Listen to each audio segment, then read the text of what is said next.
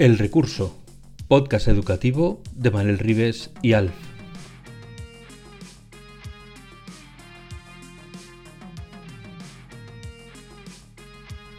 El Recurso es un podcast patrocinado por Golden Mac Edu, Grupo Catwin, tu especialista en soluciones pedagógicas Apple para el sector educativo.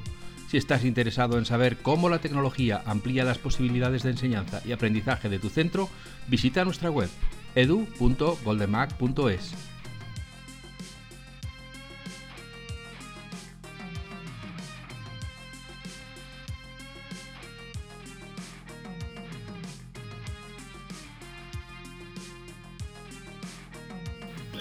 Bienvenidos a un nuevo episodio de El Recurso, el podcast sobre educación de Manuel Rives y Alf. Hoy vamos a hablar de educación y del aprendizaje basado en retos. Y para ello hemos llamado a Xavier Pascual, que es profesor colaborador del máster en Educación y TIC de la UOC, de la Universidad Oberta de Cataluña, y eh, además es fundador de bchallenge.io, que es una web dedicada precisamente al aprendizaje basado en retos. Y para rematar, es consultor internacional en transformación educativa a través de la empresa Reimagine Education.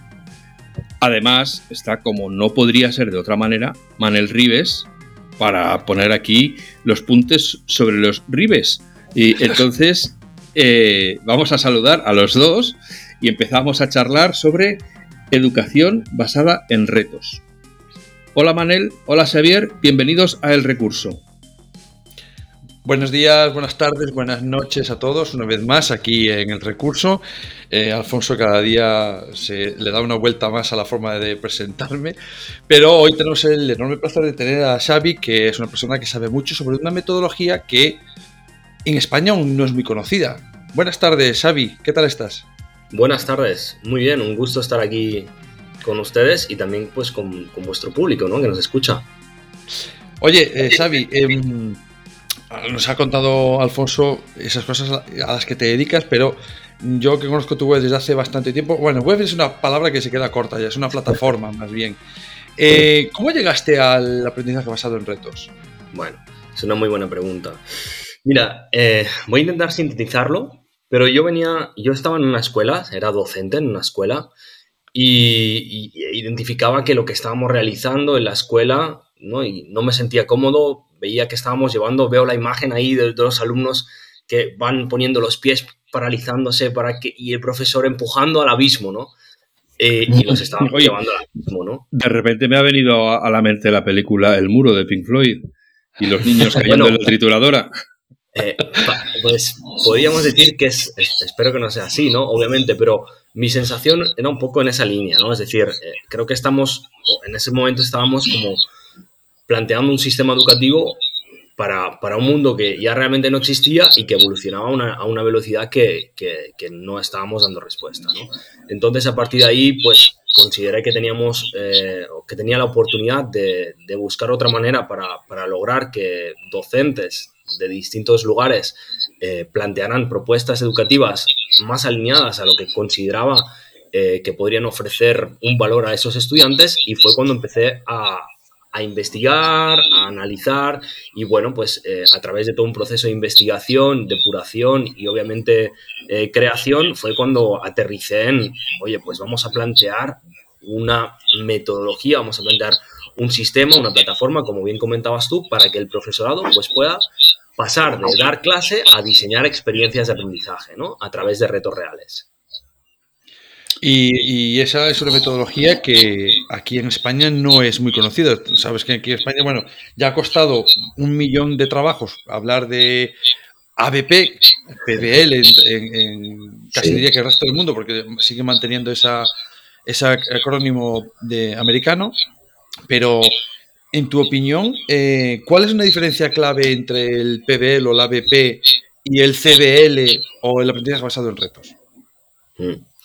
Bueno, aquí me gustaría, me gustaría puntualizar ya, como bien sabéis, todo el tema de metodologías activas, incluso de, la parte de aprendizaje basado en proyectos, pues ya fecha de hace, de hace muchos, muchos años, ¿no? De hecho, eh, creo que fue en 2000, no sé fue en 2018 que se cumplieron los 100 años, ¿no? De ese primer documento, digamos, del, aprendizaje basado en proyectos, ¿no? Eh, entonces, por tanto, todo el tema de, metodologías activas en sí mismo no es nuevo, ¿no? Eh, entonces, me gustaría, me gustaría remarcar un aspecto y es que, por ejemplo, el aprendizaje basado en proyectos ha ido evolucionando mucho y de la documentación que había, por ejemplo, hace unos años en la que sí que había diferencia o más diferencia con el aprendizaje basado en retos, en la actualidad a 2022 creo que es, hay muchísima similitud, ¿no? Pero si tuviera que identificar, eh, digásemos, una diferencia esencial, es que el aprendizaje basado en retos emerge eminentemente de un problema real, ¿no? De una necesidad real, de una oportunidad real. Eh, y por tanto, em, ahí hay una diferencia con lo que sería el ABP. Ahora bien, ahora bien, seguramente habrá gente que nos escucha y ha implementado el ABP y conoce el ABP y sabrá que el ABP también, uno de los, de los elementos detonadores eh, puede ser un reto, ¿no? Entonces, como te digo, en la actualidad eh, está muy, muy diluido. A mí me gusta diferenciarlo sobre todo con lo que sería el producto final, ¿ok? Eh, digásemos que en el ABP, por un motivo u otro, se suele cerrar más hacia lo que sería el producto final. Normalmente se suele cerrar más, pues por mayor control en relación a lo que sería el currículum, hacia dónde se les quiere llevar, etcétera, etcétera. Eh, y, en el, y en el aprendizaje basado en retos, lo que se busca precisamente es dejarlo abierto. Es decir, eh, en el aprendizaje basado en retos se busca que las soluciones que emerjan a esos retos no vengan condicionadas por la óptica de quien ha diseñado el reto y por tanto que no identifique cuál, cuál debería ser el producto final. Pues porque en realidad estaríamos condicionando incluso el potencial de nuestro propio alumnado. ¿no? Entonces, para mí esos serían los dos, eh, los dos elementos más, más diferenciales. ¿no? necesito un ejemplo. Porque ya hasta yo me, hasta yo me he empezado a rascar la coronilla. no, pero yo, a ver, para los que andamos en el aula, sí, sí, sí que lo ha explicado muy bien, porque lo del reto eh, lo ha explicado medianamente claro en el sentido de que es un reto real, un, reto que surge de, incluso del entorno, que además, si tú vas al currículum te dicen, hay que partir del entorno, pues leches, los retos están a tu alrededor. Imagínate eh, que quieres saber cuál sería el mejor lugar para poner un paso de cebra alrededor de tu colegio, pues tienes que hacer una investigación de por dónde pasan los coches, cuáles son los momentos con más coches, por dónde va la gente, y hay una cantidad, es un reto a resolver en tu entorno para hacer una mejora en tu entorno. Claro, y ese producto final, Manel, si me permites, lo importante con el ejemplo que estás poniendo es identificar, pero, de, pero qué problema existe. Es decir, a qué estamos respondiendo, ¿no? Porque con el proyecto es, de alguna manera, con el ABP, insisto, y me gustaría que toda la comunidad que nos esté escuchando que parta de la esencia de intentamos diferenciarlos al máximo, pero sabemos que en la actualidad las similitudes son muchas, ¿vale? Incluso lo, lo, diré muy claro, es decir, normalmente hablamos de aprendizaje basado en proyectos en las etapas escolares y hablamos de aprendizaje basado en retos en las etapas de educación superior, ¿vale? Normalmente eh, trabajamos así y, y, a grandes rasgos, a nivel general, es así. Pero con lo que venía comentando Manel, que es un muy buen ejemplo, ahí, ok, no me impongas, no, no me impongas que tengo que hacer ahora, digamos, a nivel de generar un mejor mm, mm, semáforo para el, para el, ¿qué decirte? Para el paso de cebra. No, planteame el problema. O sea, es decir, ¿qué problema existe? ¿Por, qué tengo que trabajar yo en base a, ese tema del semáforo? Pues, ¿Qué problema existe? Y de ahí, lánzame una pregunta que yo pueda decidir si un semáforo es el mejor sistema o a lo mejor es un monigote en el suelo. No sé si me entiendes. Sí, sí, sí. No, está muy bien traído porque la idea no es eh, vamos a cambiar eh, las líneas de, paso de cebra, sino mira, a las 9 de la mañana aquí se agolpan 25 coches parados que no hay por dónde salir. Ese es un reto. ¿Cómo hacemos que estos coches puedan circular mejor? Que puede ser cambiar el horario del cole y no estás tocando nada de la calle. Y la idea que está diciendo claro. es muy buena porque le da de alguna manera, en un trabajo basado en proyectos, digamos que vamos encauzando a qué tipo de productos final o productos finales queremos que vayan produciendo. En este caso es, oye, no sabemos por dónde va a salir esta gente con una solución que va a ser la mejor y ni siquiera el profe dice, no, yo estoy esperando a que me vengan a poner aquí un semáforo y te saltan por una idea que evidentemente no es decir, cualquier cosa que le venga a la cabeza, sino, bueno, hay que investigar, hay que proponer, hay que testar. Y ahí es la pregunta que quería hacer yo con respecto a los retos. Eh, ¿Nuestro sistema educativo, tal como está ahora planteado, tiene hueco el, un aprendizaje basado en retos donde el testeo, el error y las posibilidades de, aprender desde el error tiene cabida? ¿En tu opinión? Mm. Bueno, mira, em, aprovecho también la oportunidad que tengo de ver distintos sistemas educativos alrededor del mundo, que creo que eso también nos da una riqueza a la hora de, hablar, ¿no? Eh, los sistemas educativos normalmente nos hablan del qué, ¿no? De qué tenemos que o qué deberían aprender esos alumnos. Y no suelen hablar del cómo. En cambio, hasta ahora como que nos habíamos afianzado en que los cómo no se podía porque el currículum y tal, cuando el currículum decía el qué. En cambio ahora en España nos encontramos con la situación de que nos aconsejan o nos acompañan a trabajar a través de unos cómo específicos. ¿Entiendes? ahora es bien curioso, ¿no? Eh, y eso es como solo que le llaman, lo que le llaman actualmente las situaciones de aprendizaje, ¿no? Por tanto, en relación a tu pregunta, Manel, de y hablando de España y en otros lugares, por ejemplo, vemos en México eh, también eh, existe una, nueva ley con similitudes a, la, ley de España. Eh, ¿A la actual te refieres? A la, a la, LOMLOE. Sí. A la LOMLOE, ¿ok? Con el tema más enfocado hacia a través del ABP, ¿no? Entonces, creo que estamos viviendo el momentum para que las cosas cambien a nivel del cómo. Es decir, ¿está maduro el sistema educativo para implementar, digásemos, este tipo de metodologías de manera más amplia y transversal? Mi respuesta es que no.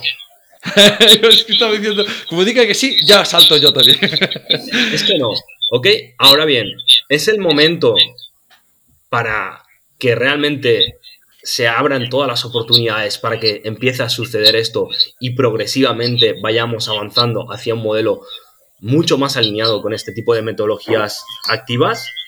La respuesta entonces es que sí. ¿Y, qué haría falta para ir de ese momento en el que estamos de que no, pues con lo que se ha hecho todavía no? Pero, ¿y si? Y es, ¿qué, habría que meter ahí? Bueno, claro, es que, eh, a ver, mm, tenemos que entender que el, papel del profesorado cambia completamente. Es decir, el papel del profesorado ya no es una persona que va y transmite sus conocimientos, incluso que hila algunas actividades en una, y hacemos en una propuesta didáctica, ¿no? Pero, pero que el gran peso lo sigue teniendo esa persona que sigue partiendo de los contenidos que ofrece a su alumnado partimos de un rol transmisivo a un rol de diseñador o diseñadora de experiencias de aprendizaje. O sea, es un cambio de paradigma eso, ¿no? Sí, de hecho, en Estados Unidos eso le llaman así ya, ¿no? De diseño de experiencias de aprendizaje. Diseño de experiencias de aprendizaje, así es. Bueno, Estados Unidos es muy amplio, pero, pero sí, es uno de los lugares en los que eh, en algunos sitios se empiezan a diseñar experiencias de aprendizaje y que obviamente no es nuevo, ¿eh? pero hablamos de que a nivel global se va incorporando progresivamente esta tendencia. Entonces, ¿qué es necesario? Pues es necesario, en primer lugar, aceptar que hay un cambio de rol del profesorado. Es en primer lugar. Y luego, por otra parte, entender que eso no va a pasar de la noche a la mañana. Es decir, porque legislemos o porque se decida que exista ahora un nuevo sistema, un nuevo... Eso no va a suceder por voluntades. Se requiere que al profesorado, al profesorado, aquí y en cualquier parte del mundo, se le acompañe en esta transición, en este cambio de rol. Y acompañarlo no quiere decir hacer una formación de, de 15 horas. Sí, sí, online. Y, oye, que te vaya muy bien. No, perdona. O sea, está claro que eso se tienen que tener unas bases, pero me tienes que acompañar. ¿Cómo logro yo hacer esto realidad? ¿no? Por tanto, eh, el acompañamiento es clave. Em, yo creo que has dado una de las claves más importantes. Lo curioso que me estás diciendo tú es que la situación actual para... Em, bueno, yo he dado alguna formación en CBL, en algunos centros y sobre todo que dices tú, no, pues secundaria para arriba, niveles superiores que pueden ya afrontar un reto de una forma más, más compleja. Pero tú te encuentras que viene la, la LOMLOE que en el papel, negro sobre blanco, pone, vamos a utilizar esta metodología, vamos a favorecer, pero claro, en el día a día no sucede eso. Entonces te encuentras con que aparece eso en una ley y luego, pues como estoy haciendo yo ahora, las programaciones de aula y las programaciones son absolutamente de evaluación sumativa, son casi todas basadas en contenidos, donde la parte procedimental prácticamente no tiene peso ninguno. Entonces, eh, ¿tú, tú qué, le, dirías a las personas que tienen capacidad de cortar el bacalao? Decir, mirad, eh, lo que habría que hacer es esto a este tiempo vista. No, bueno, a ver. Pues es decir, no, no me voy a meter en ese jardín de decirle a las personas que te dicen Casi picas. No, no. se ha em, rajado, se ha rajado. No. es complicado, es una respuesta muy compleja. Es una respuesta, ni, no creo que se pueda hacer ni un rato siquiera. Necesitaría muchas cosas. Yo lo llevaría más a un nivel micro. O sea, porque tenemos que entender que a nivel macro hay muchas realidades, ¿no? Entonces, a nivel micro, lo que necesitamos es que exista liderazgo, que exista liderazgo en los centros educativos y que se entienda que realmente el profesorado, o sea, yo veo en las redes sociales y la gente está haciendo un esfuerzo enorme. Hmm. Eh, o sea, creo que, creo que en general eh, la sociedad es muy afortunada de tener a las profesoras y profesores que tiene, maestras y maestros, ¿no? Eh, se trabajan ahí nuevas situaciones de aprendizaje, ¿no? degluten un poco lo que es la nueva ley, la comparten para entenderla mejor, buscan la manera de que sus estudiantes aprendan eh, mejor, ¿no? Y que sea más significativo. Por tanto, eh, la voluntad existe. Pero claro, es que tiene que venir acompañada de hechos, ¿no? No tiene solo que venir acompañada de, deberes, sino también ¿no? de, ofrecimientos, es decir, de cómo logramos que las personas progresivamente vayan creciendo y de alguna manera creciendo en un nuevo rol, me vengo a referir. ¿eh? e insisto, em, no, lo vamos a lograr de manera macro, transversal, pero sí que se pueden iniciar eh, a nivel micro en las instituciones educativas acciones que logren que el profesorado avance en esa línea. Por hmm. tanto, yo a los legisladores les voy a dejar tranquilos, que no soy nadie para decirles lo que tengan que hacer. Eh, y, a nivel micro, de verdad, eh, se necesita, igual que un cambio de rol del profesorado, se requiere que las, las y los líderes educativos ya no sean gestoras ni gestores, ni directoras ni directores, sino que sean líderes. Necesitamos liderazgo educativo. Ay, si solo fuera la educación. Pero bueno, sí, es, un ejemplo.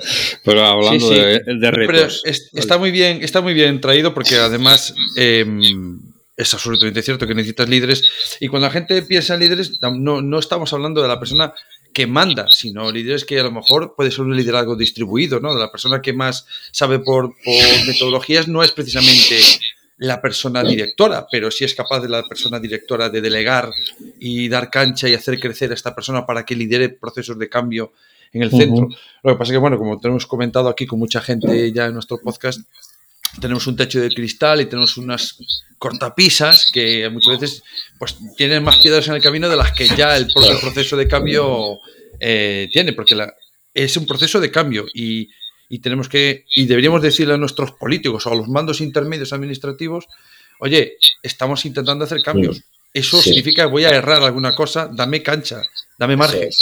Y, luego, Manel, si, si, me permites, ahora que estabas hablando, que te he interrumpido, perdona, pero sobre todo como probablemente nos escuchen muchas personas que sean docentes, profesoras, profesores, maestros, maestras, pues hay un elemento que sí que podrían hacer, ¿no? Y es que, eh, ¿cuál es el punto de partida que empezamos, eh, de dónde partimos para diseñar esas, esas, esas experiencias? ¿Partimos del contenido o partimos de la experiencia?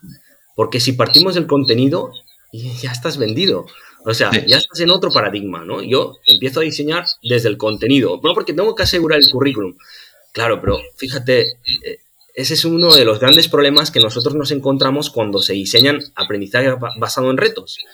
No, perdona, tú parte desde la experiencia, parte desde el problema y luego haz una cosa que es de utilidad.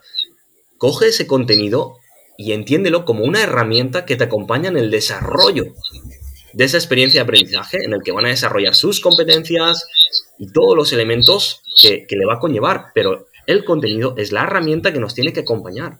Pero lo, que pasa es que venimos de, una, de un sistema educativo que el contenido es la finalidad.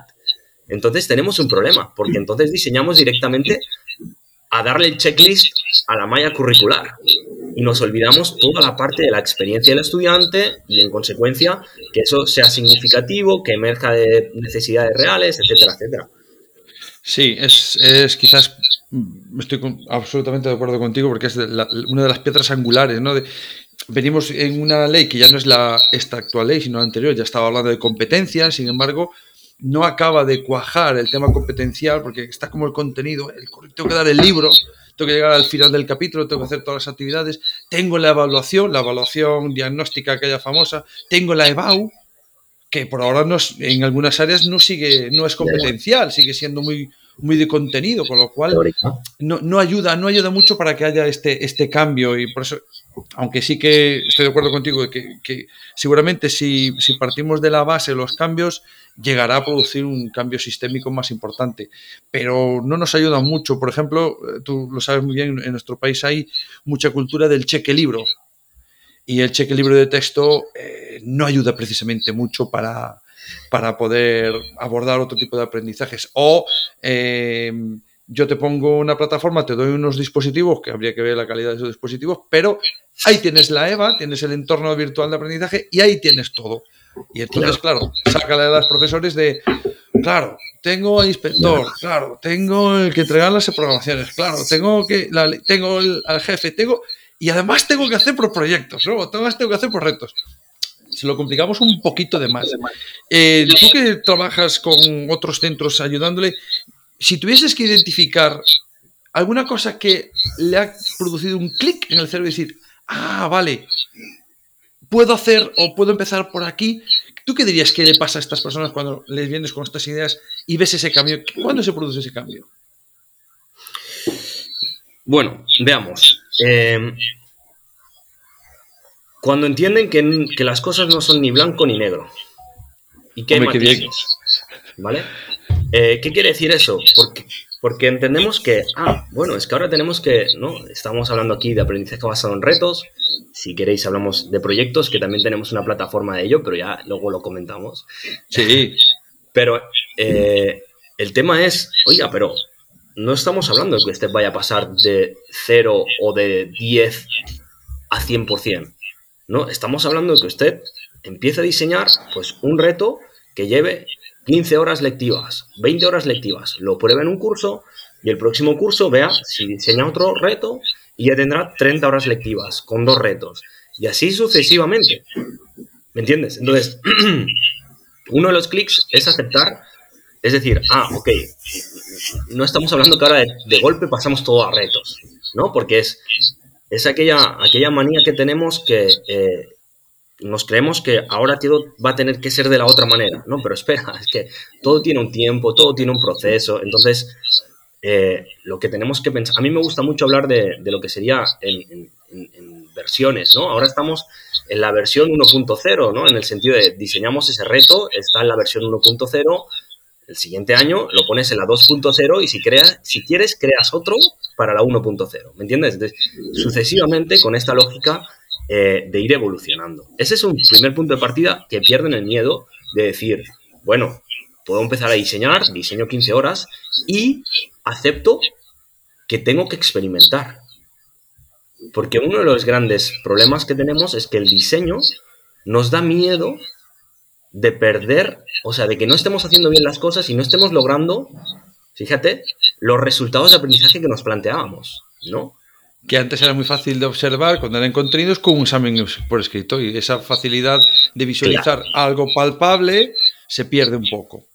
Sí, pero sí, sí, era muy fácil de, de asegurar un tema muy administrativo.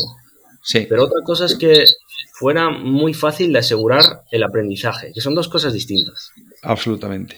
Entonces, eh, si ya nos damos por válidos de que el tema administrativo lo cumplimos y ya con eso nos vale, listos.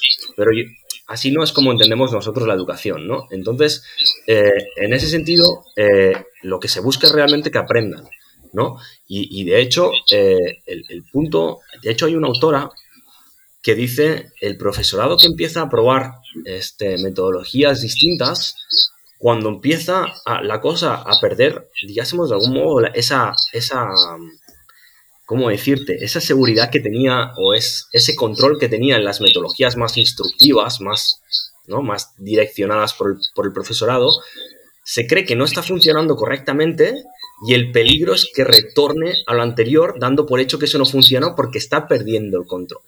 ¿Me entiendes? Entonces, esto está documentado. ¿no? Entonces, primer punto de partida, darte la oportunidad de experimentar. Darte la oportunidad, porque no hay nadie que no aprenda sin hacer. Es decir, vas a aprender a medida que vas haciendo, ¿no? Y por tanto, el diseño de experiencias de aprendizaje, llámele situaciones de aprendizaje, llámele como quiera, se hace a través de la vivencia, a través de la experiencia. Y luego el otro clic, que lo hemos comentado, es, oigan, ustedes no deben diseñar pensando en el contenido si es que quieren cambiar las cosas. Ustedes deben diseñar pensando en la experiencia de, ese alumnado. Y, por tanto, eso tiene una consecuencia clara, es entender que el contenido no es el fin, sino que es la herramienta. Esos son dos clics claves para empezar a poder darte el lastre digásemos, del contenido, la mochila que llevas ahí pesada de, campamentos no de 15 días, sino de 45, y lograr diseñar experiencias realmente significativas y reales para el alumnado, ¿no? Creo que decir una cosa, Alfonso, sí. Sí, iba a preguntar solo por, por acotar las eh, experiencias de aprendizaje basadas en retos, ¿se pueden aplicar a cualquier materia? Bueno, fíjate, eh, es que aquí viene un. Aquí has abierto un melón. Es lo mío. claro. y ese melón, precisamente, eh, es muy interesante porque una de las preguntas que nos tendremos que hacer en los próximos años, no digo ni en este ni en el próximo, aunque ya hay instituciones que obviamente ya transitan por este camino, es si las asignaturas tienen lógica. Ese es un punto crítico. Es decir, si yo planteo un problema real en el que se integran distintas necesidades de saberes, mm, ¿dónde está la necesidad en resolver esa situación? Y la herramienta me acompaña con los aprendizajes, pero a mí me da igual que se llame, eh, no sé, sociales, cálculo 1 o que se llame lo que sea. Yo lo que quiero es que me ayude a lograr resolver eso, ¿no? Entonces, has, abierto el melón de, ¿vamos a necesitar las asignaturas? O, o las asignaturas van a responder a las situaciones de aprendizaje que parten de una necesidad real. O sea, porque al final, si lo pensamos fríamente, las asignaturas son etiquetas que engloban los contenidos pero la etiqueta por sí misma no tiene un significado, sino el contenido que hay detrás tiene un significado si le da sentido a alguna situación real.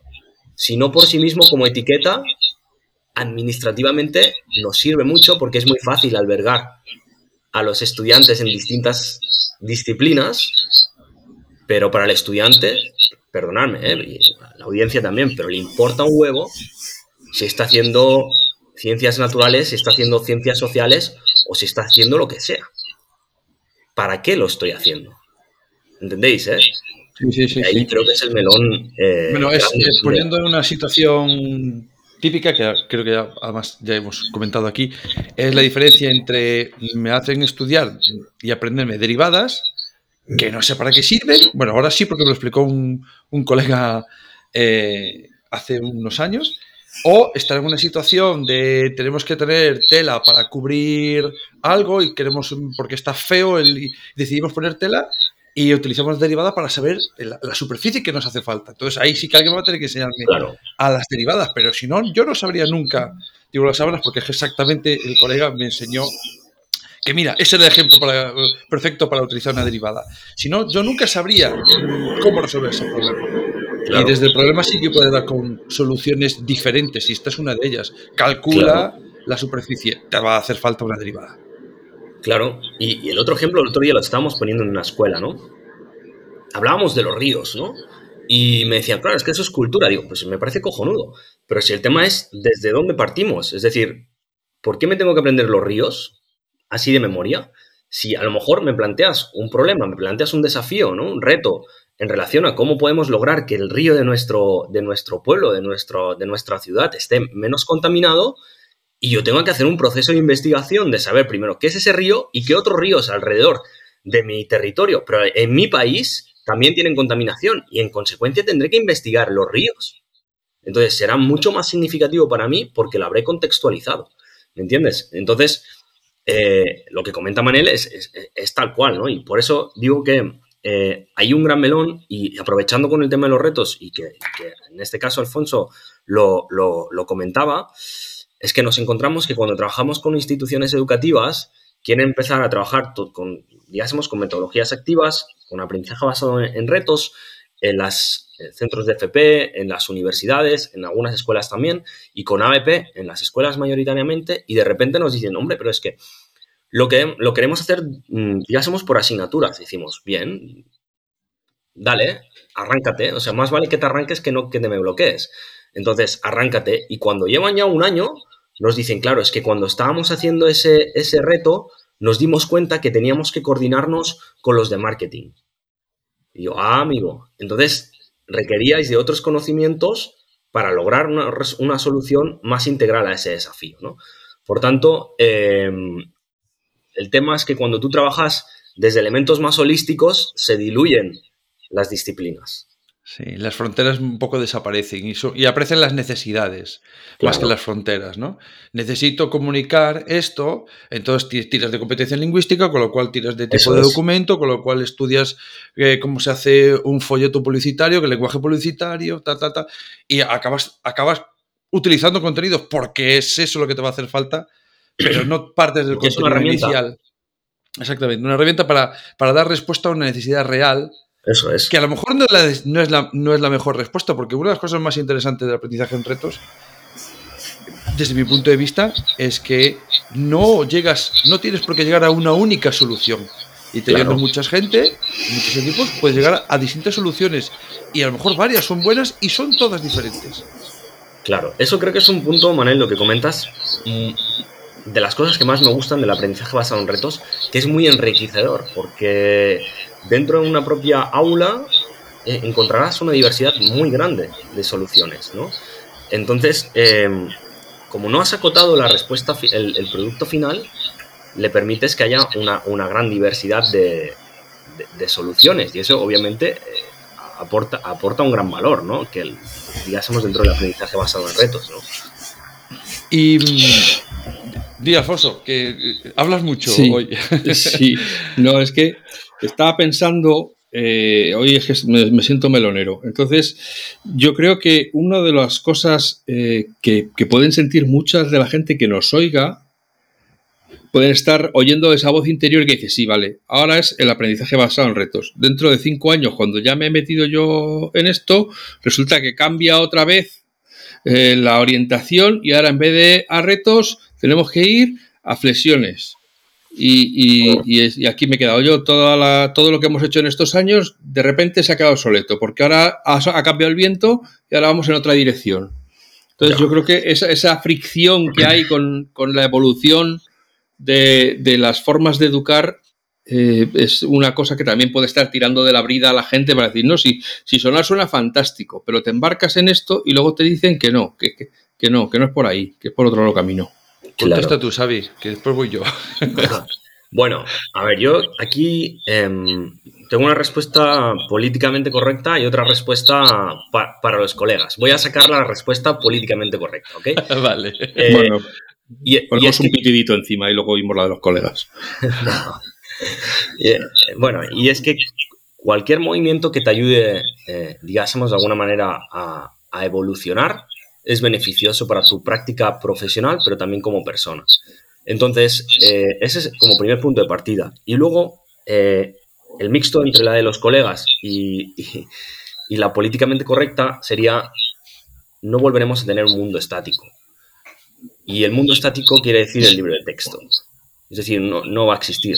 No, ya está. O sea, todo lo otro será, digásemos, eh, lo, vivido, ¿no? Y aquella, aquella, ¿cómo se dice? Este, como la, recuerdos que tenemos del pasado. Pero el mundo está en constante evolución, en constante cambio. Y lo que nos va, lo que nos va a pedir esta, esta profesión es precisamente esto. En realidad no solo esta profesión, sino todas las profesiones. Entonces, eh, mm, cerrando mi participación en esta pregunta, os diré un refrán que me dijeron en uno de los países que he tenido la oportunidad de visitar, que es Bolivia, eh, pues trabajando con, una institución educativa. Y le diría a esa profesora o a ese profesor que en primer lugar requerimos una mentalidad de crecimiento, no una mentalidad estática, como dice eh, la gran Carol Dweck. Por tanto, cualquier proceso es una oportunidad para evolucionar. Y en segundo, lo que me dijeron en Bolivia es, cocodrilo que se duerme es cartera.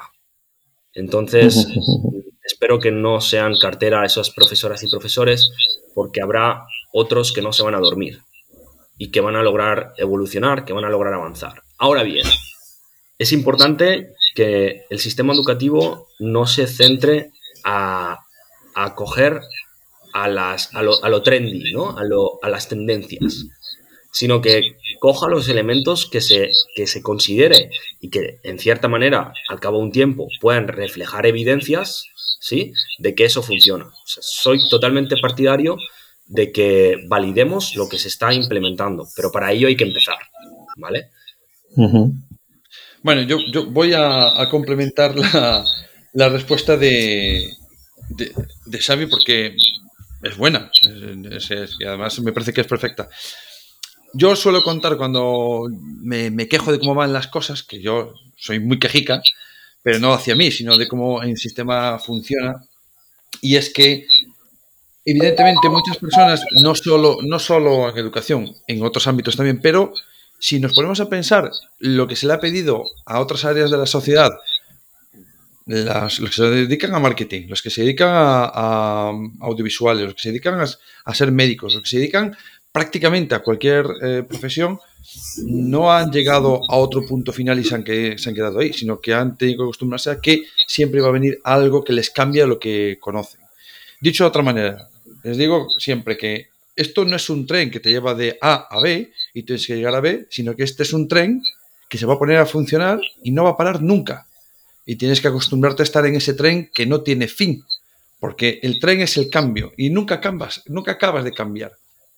Lo que, no quiere, lo que no quiere decir, como bien dice Xavi, es que cojas todo lo nuevo y por fashion te lo metas y venga a probar cosas ahí sin ton ni son. no, no quiere decir eso, quiere decir de que, tengas que tienes que tener la mentalidad abierta para admitir cambios, que es lo que, lo que más nos cuesta, esa mentalidad que habla de, de Carol Dweck, de, la mentalidad de crecimiento que tenemos en, la educación, quizás un poco de mentalidad fija de he aprendido a hacer esto y me cuesta mucho abrir la mente a, a verlo de otra manera. Esa mentalidad abierta, esa mentalidad de crecimiento es muy importante para nuestro alumnado, seguro, pero también a nosotros como, como profesionales.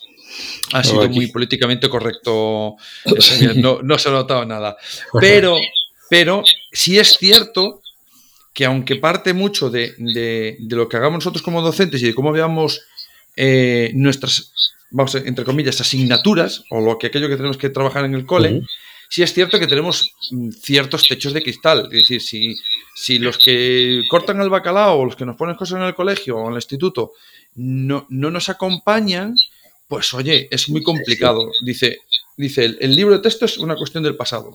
Es verdad, pero hoy en día, en el 2022, sigue habiendo el cheque libros, sigue habiendo entornos de aprendizaje basado en libro de texto digital y es muy complicado eh, poder evolucionar si no tienes ayudas. O sea, de por sí el cambio es complicado, pero si no tienes ayuda, pues más complicado es todavía. Entonces, eso sí que se lo pediría a gente que está más para arriba y sobre todo creo que una, parte fundamental que no hemos hablado es la evaluación. Porque en todo este proceso también hay que evaluar. La gente se debe pensar que haces un reto y venga, salga lo que salga, todo guay, esto, ¿sabes? Mm, nos hemos fumado un peta aquí, esto es high, todo se va a mi y compañía. Eso no es un aprendizaje en retos.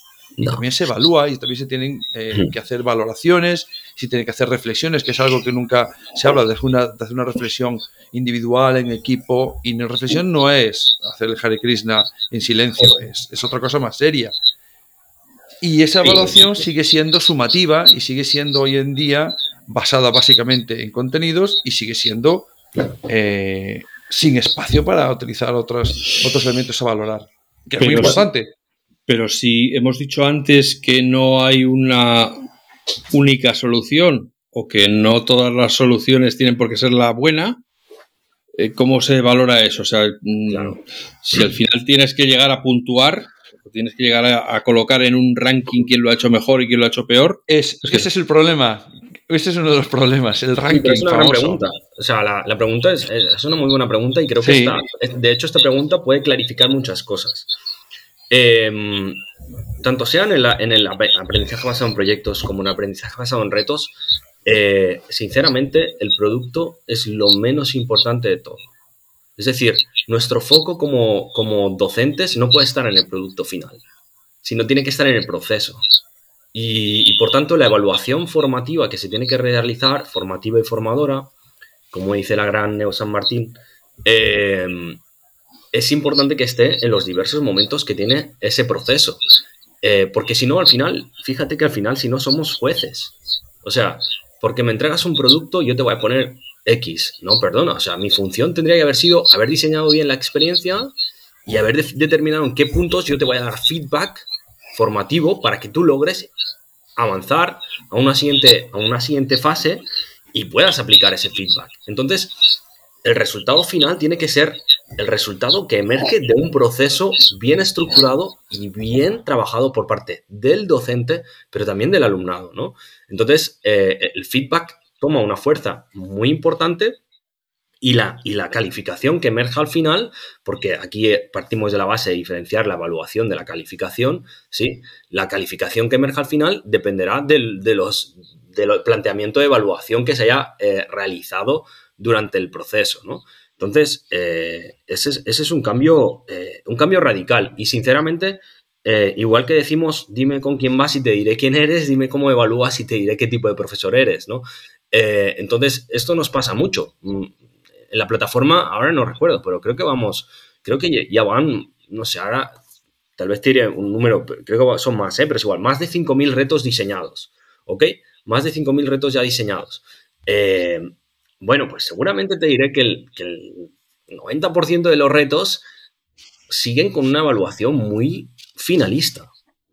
Y, la evaluación debería ser formativa durante el proceso porque si no realmente no estás ayudando al alumnado a, acompañarle a mejorar, si no estás fiscalizando el aprendizaje. Y creo que no podemos ser fiscalizadores de aprendizaje. Eh, parece que sea transgresor con lo que está diciendo, pero en realidad llevo, no sé, 50, 60, 80 años hablándose de que la evaluación es un proceso más del aprendizaje, no es el punto final, sino que te sirve para que se vuelve a empezar a diseñar, bueno, qué elementos no has utilizado adecuadamente, qué cuestiones no has tenido en cuenta, qué cosas se te ha pasado por arriba y volver a dejarle hacer la rueda al alumno para que llegue a mejorar ese producto final, que no es lo importante, sino ese proceso de mejora es lo importante. Claro. Y, y hemos llegado a esta situación en la que la evaluación es el punto final. Y ahí se ha acabado todo. Entonces, claro, es un problema en sí mismo porque mientras no cambiemos ese concepto de evaluación, no puedes cambiar el resto de la rueda, porque siempre querrás acabar en el mismo punto, que es pongo la nota, siguiente cosa. ¿Te quedas o repites? Y, repetir se está, no es, no es el programa de hoy, pero vamos a recordar a la audiencia que España tiene un 30% de fracaso escolar. Y somos uno de los países que más fracaso escolar por repetición tenemos. Algo no estamos haciendo bien. Está claro. digo, estamos en general, porque somos parte del problema, pero somos parte de la solución, todos. Sin duda. Y, replantearse la evaluación es importante. Es muy difícil, no, nadie está diciendo que sea fácil. Ni como está diciendo Xavi muy bien, no es fácil meterse en un aprendizaje basado en retos. Pero por eso no te metas de cabeza y dejes todo lo demás porque te vas a llevar una castaña como un mundo. Y vas a echarle la culpa al aprendizaje basado en retos. Claro, Cuando lo que has hecho es que te has tirado de cabeza y no había agua en la piscina. No has mirado ni qué había abajo. Claro. Pues es, ver si tienes un poquito de agua, mucha agua o suficiente agua para tirarte y mojar los pies y luego te mojarás, bueno, como hacemos todos en la piscina, ¿no? No sé si está fría y te tires de cabeza para que te dé un corte y te mueras allí. No, mete los pies, mete las rodillas, cuando llega a cintura haces, uff, y luego seguirás metiéndote si puedes. Claro. no te metes de cabeza. Y eso es, eso es algo esencial. Así a es. mí personalmente me, me, gusta mucho el aprendizaje basado en retos.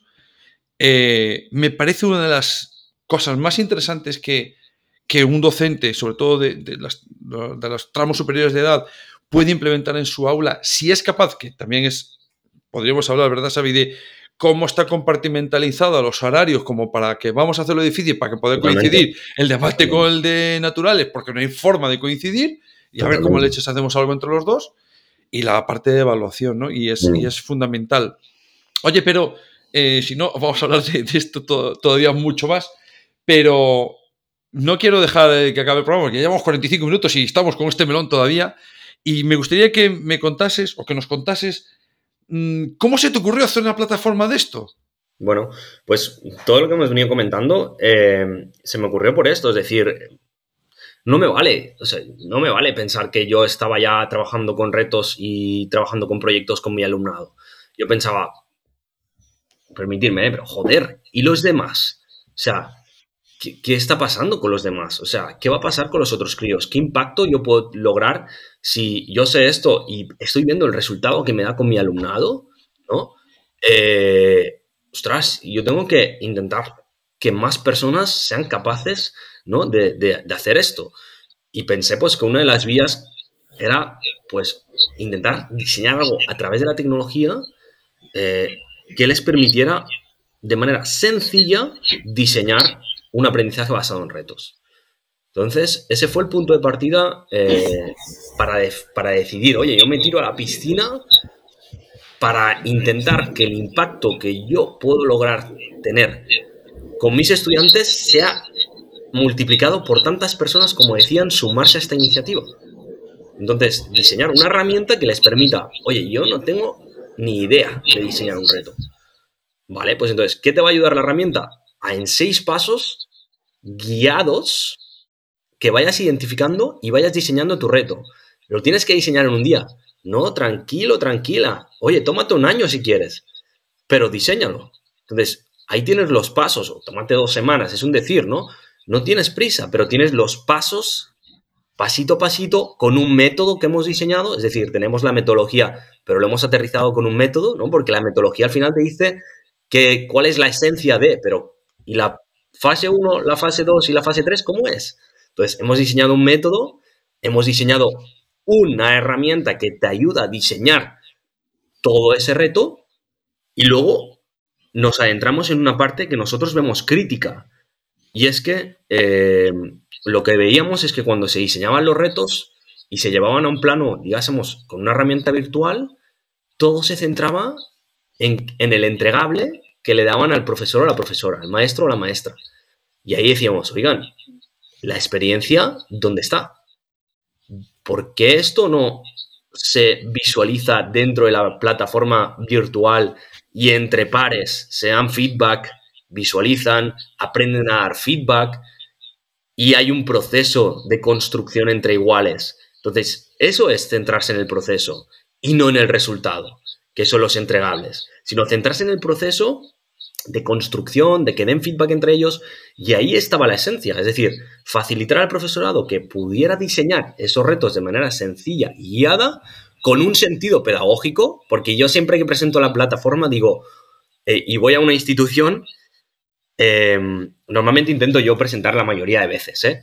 no, siempre lo consigo por tema de, horarios, pero me, miran como, aquí hay un comercial ya que nos viene, y le digo, oigan, punto de partida, venimos con una propuesta pedagógica. Y la parte tecnológica nos tiene que ayudar a que esto lo podamos escalar dentro de la institución. Pero punto de partida, aquí hay una propuesta pedagógica.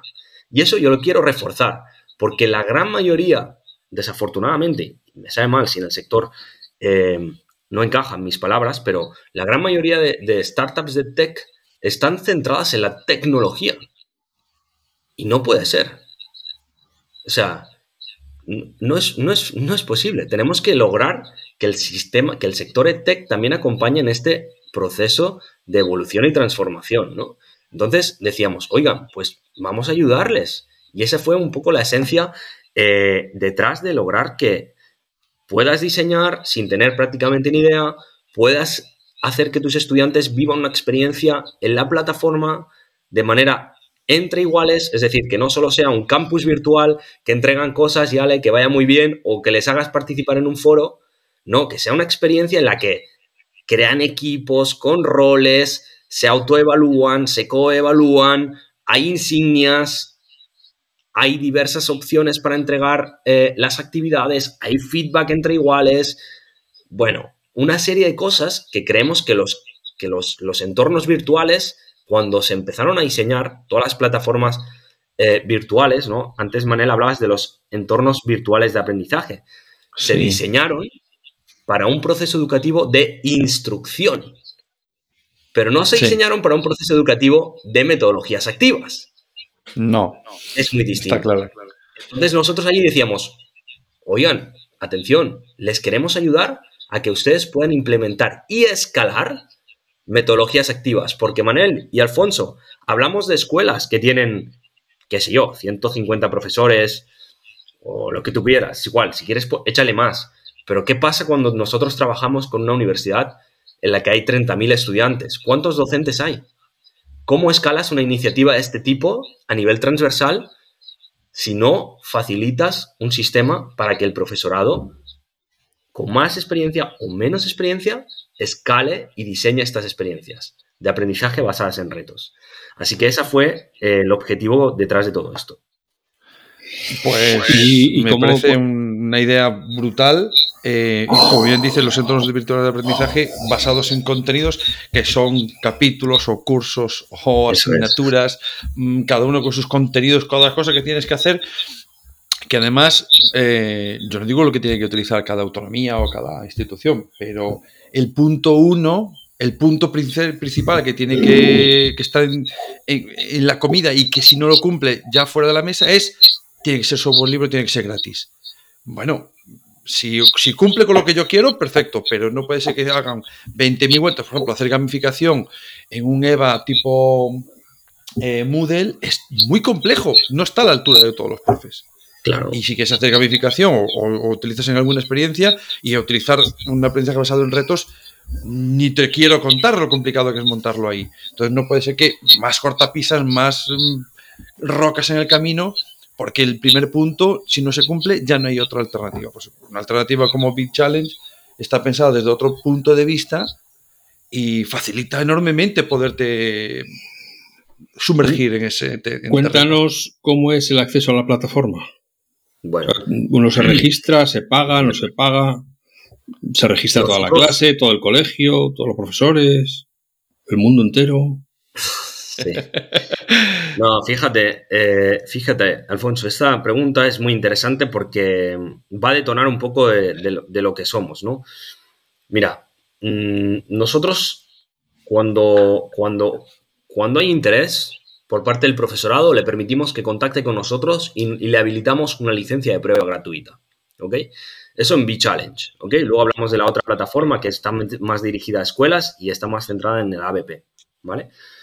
Pero únicamente trabajamos con instituciones educativas y con las instituciones educativas nos contactan y trabajamos desde tres líneas. Una primera línea que es la formación en aprendizaje basado en retos. Una segunda línea que es acompañamiento. Les ponemos una bolsa de horas anuales, perdonar, y les acompañamos en todo el proceso de diseño, implementación y evaluación de esos retos. Y luego hay una licencia anual por institución. ¿ok? Con un volumen de estudiantes, etcétera, etcétera. Pero fíjate que partimos de un pack en el que le decimos a la institución educativa, oigan, no queremos venderles licencias. Nosotros queremos ayudarles a avanzar en el aprendizaje basado en retos. Y es verdad que en alguna ocasión eso no nos ha facilitado la venta, pero te explicaré que no me vale tener un cliente que al cabo de un año se me ha ido porque no ha entendido la esencia del aprendizaje basado en retos, porque ha aplicado lo que da la, o la gana y han, han, intentado que simplemente poniendo una herramienta a su profesorado ya hubiera magia. ¿No es así? Es decir, aunque haya una herramienta tecnológica, se requiere una formación al profesorado y se requiere un acompañamiento al profesorado. Es un cambio de rol, no nos olvidemos. La tecnología no va a ser el, elemento que nos va a permitir el cambio de rol. Nos va a acompañar, es una herramienta. Pero, yo, creía que, la, tecnología nos salvará a todos, ¿no? No eso. depende, de la perspectiva. Y luego, eh, en relación a, las escuelas, tenemos una plataforma que hemos lanzado en el mes de octubre, aprovechando la nueva ley, bueno, nueva ley o la reforma de la ley educativa aquí en España y en México. Esta plataforma se llama Bisolver, bisolver.io, y es una plataforma de aprendizaje basado en proyectos. Y ahí sí que permitimos que el profesorado se registre, eh, ya hacemos individualmente, porque la lógica eh, de las escuelas es completamente distinta a la lógica de las universidades. Y ahí lo que permitimos es que el profesorado eh, tenga, hay una opción gratuita que creo que es ir viendo los proyectos, incluso si comparte uno de sus proyectos, tiene la plataforma gratuita, etcétera, etcétera, ¿no? Entonces, bueno, eh, tenemos esa dualidad. Con las universidades, como comprenderéis, trabajamos sobre todo en asegurar que la experiencia de aprendizaje basado en retos tenga un sentido pedagógico. Eh, estaba pensando que, mm, bueno, todo esto es un trabajazo enorme, bueno, a nivel tecnológico evidentemente, pero también programático y decir, ¿cómo leches pongo esto a funcionar de la forma que yo tengo en la cabeza? Que no sé si hay una plataforma que esté diseñada para esto, si no voy a tener que inventar. Eh, no sé si hay más gente en tu equipo que... Sí, sí, sí, somos más personas, claro. Eh, actualmente somos mm, cinco personas ¿ok? Cuatro personas, cuatro personas y media, vamos a decirlo así. Eh, no, pero por un tema de, jornadas, ¿eh? No por nada. Em, y, bueno, sí, tengo, tengo que decir la verdad, es decir, em, esto ha tenido sudor y lágrimas, es decir, eh, yo empecé con esto en 2017. ¿Vosotros podéis imaginaros que era hablar con la gente en 2017 de esto? Mm, lo he sufrido en mis carnes, Xavi. Hablarle a alguien en el 2015 de mentalidad de crecimiento era hablar chino. Claro, lo sabes. Claro, sin duda. Entonces, bueno, em, la verdad es que post pandemia, post pandemia, y hablo sobre todo del curso pasado, eh, se dio cuenta las instituciones educativas, mm, por eso pues, nos contactaron bastantes instituciones, em, de que los campus virtuales les acompañaban a un modelo educativo. Pero si querían evolucionar, pues requerían otro tipo de herramientas, ¿no? Y ese tipo de herramientas alineadas a las metodologías activas. Entonces, eh, pero eso no se ha visto ni pre-pandemia ni, ni, durante la pandemia, sino más bien post-pandemia. Entonces, eh, ha sido un trabajazo porque esto, toda nuestra tecnología es desde cero, o sea, literalmente desde cero, literalmente desde cero.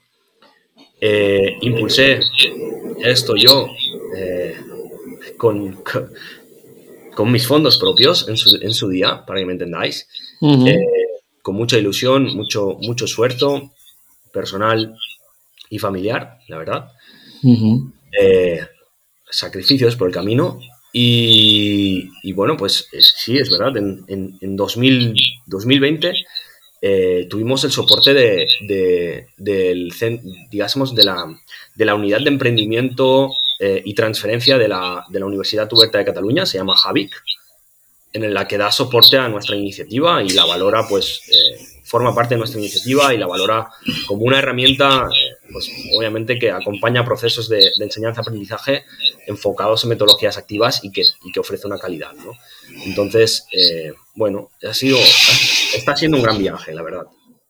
Está alojada, supongo, en España.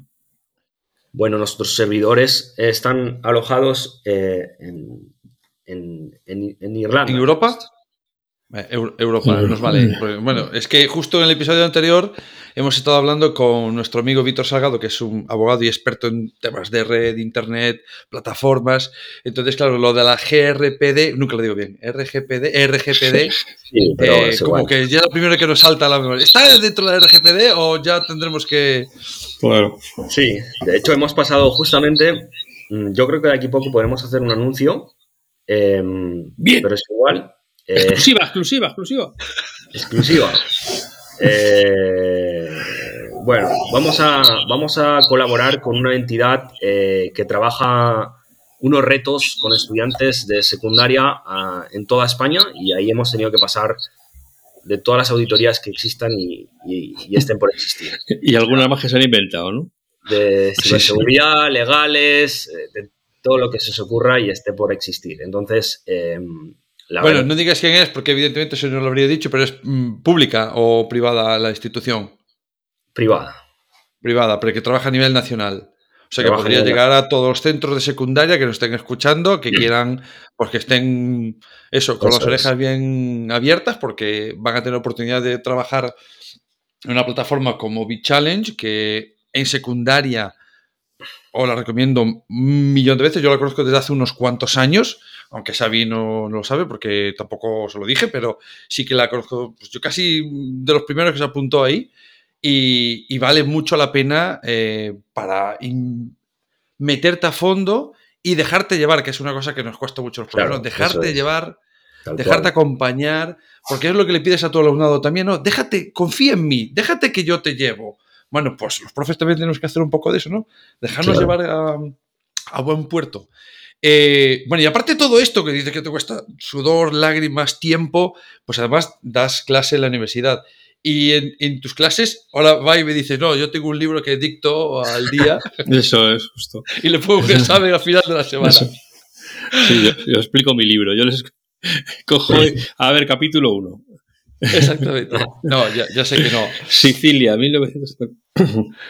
No, bueno, eh, a ver, em, es un poco distinto. Allí, eh, digásemos que intento llevar sobre todo, yo me dedico a una asignatura que se llama Fundamentos del Diseño Tecnopedagógico.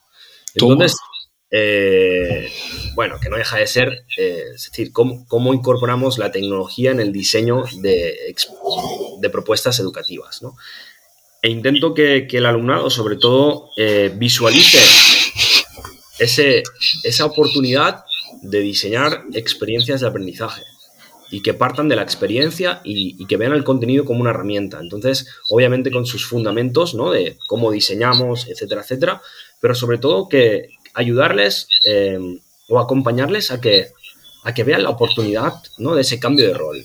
Y que quien se quiera lanzar con, mayor intensidad o menor intensidad, pues se lance, ¿no? Porque, oye, es que tú hay que... O caminante se hace camino al andar. Entonces, eh, empezar a andar y ahí es donde, donde yo intento incidir en, lo que sería este, mi asignatura en la universidad, ¿no? Bueno, pues eh, ya tendrá mucho ganado todo el alumnado para, observar eh, de primera mano cómo, cómo utilizar y introducir la tecnología. Bueno, sí, yo estoy un poco harto de introducir la tecnología.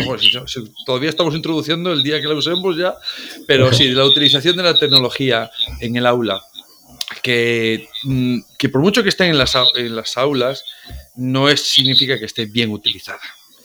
Que hay mucho, mucha tela que cortar ahí de la implementación de la tecnología por parte de la administración pública en los centros.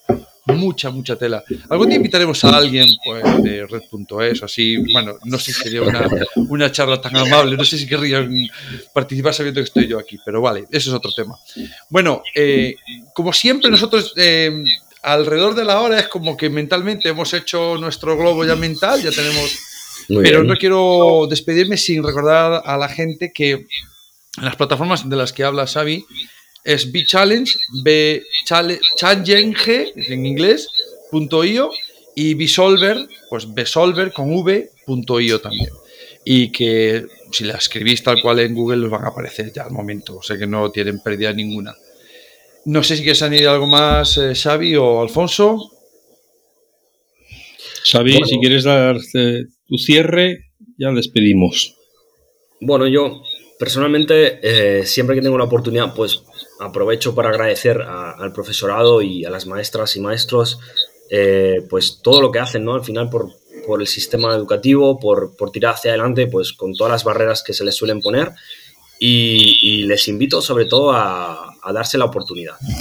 Eso es, eso creo que es lo más importante, darse la oportunidad y, a decir, oye, pues voy a probar, ni blanco ni negro, voy a probar, a lo mejor probaré de hacer algo, una experiencia de, de 10 horas, de 15 horas, de las horas que consideren, pero que se den la oportunidad de probar, porque esa es la manera de, de, de alguna manera de avanzar y sobre todo de disfrutar el camino, porque siempre tenemos esa, no, hasta que no sepa diseñar bien, bueno, pues les voy a decir yo algo, o sea, ¿cuántos años llevo en esto? Y, cada día sigo pensando que podríamos mejorar algo del diseño, ¿no? Entonces, eh, dense la oportunidad, de verdad que sí. Eh, nosotros les, les, abrimos la puerta a, contactar con nosotros, sin lugar a dudas. Eh, nos contactan, mmm, si hace falta nos reunimos, eh, lo, lo, que consideren, eh, pero sobre todo que se, que se den la oportunidad y que disfruten del, del camino. Alfonso. Pues, eh, como solía decir Steve Jobs, el camino es la recompensa. Y agradecemos a Xavi Pascual que haya estado hoy aquí con nosotros hablando de aprender eh, basándonos en retos o lo que viene a ser el reto de aprender. Que nos demos una oportunidad, que busquemos nuevas formas de enganchar a aquellos que nos han sido encomendados y que, pues como todas las semanas, Manel y yo nos ponemos desde ya a pensar en quién va a venir el próximo día a hablarnos de tecnología en la educación, aplicación de la tecnología en la educación o cualquier otra fórmula divertida que se nos ocurra. A todos y a todas, muchísimas gracias por estar ahí semana tras semana y tened por seguro que nos escucharemos de nuevo la semana que viene. Hasta pronto. Hasta luego. Adiós.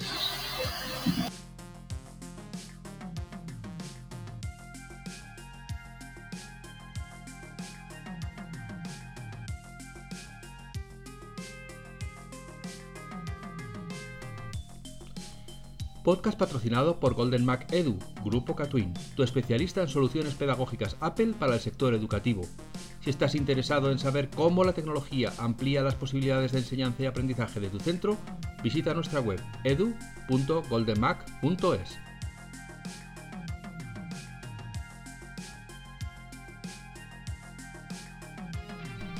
Solo por escuchar el podcast El Recurso, Geniali te ofrece un descuento en su plan EduPro del 30% hasta fin de año. Para beneficiarte del descuento en Geniali, tienes que introducir el código de descuento podcastrecurso 30. Ya sabes, si quieres beneficiarte de un descuento del 30% en la suscripción de Geniali, solo tienes que introducir el código de descuento podcast recurso 30. Todo junto, sin espacios. Que lo disfrutes.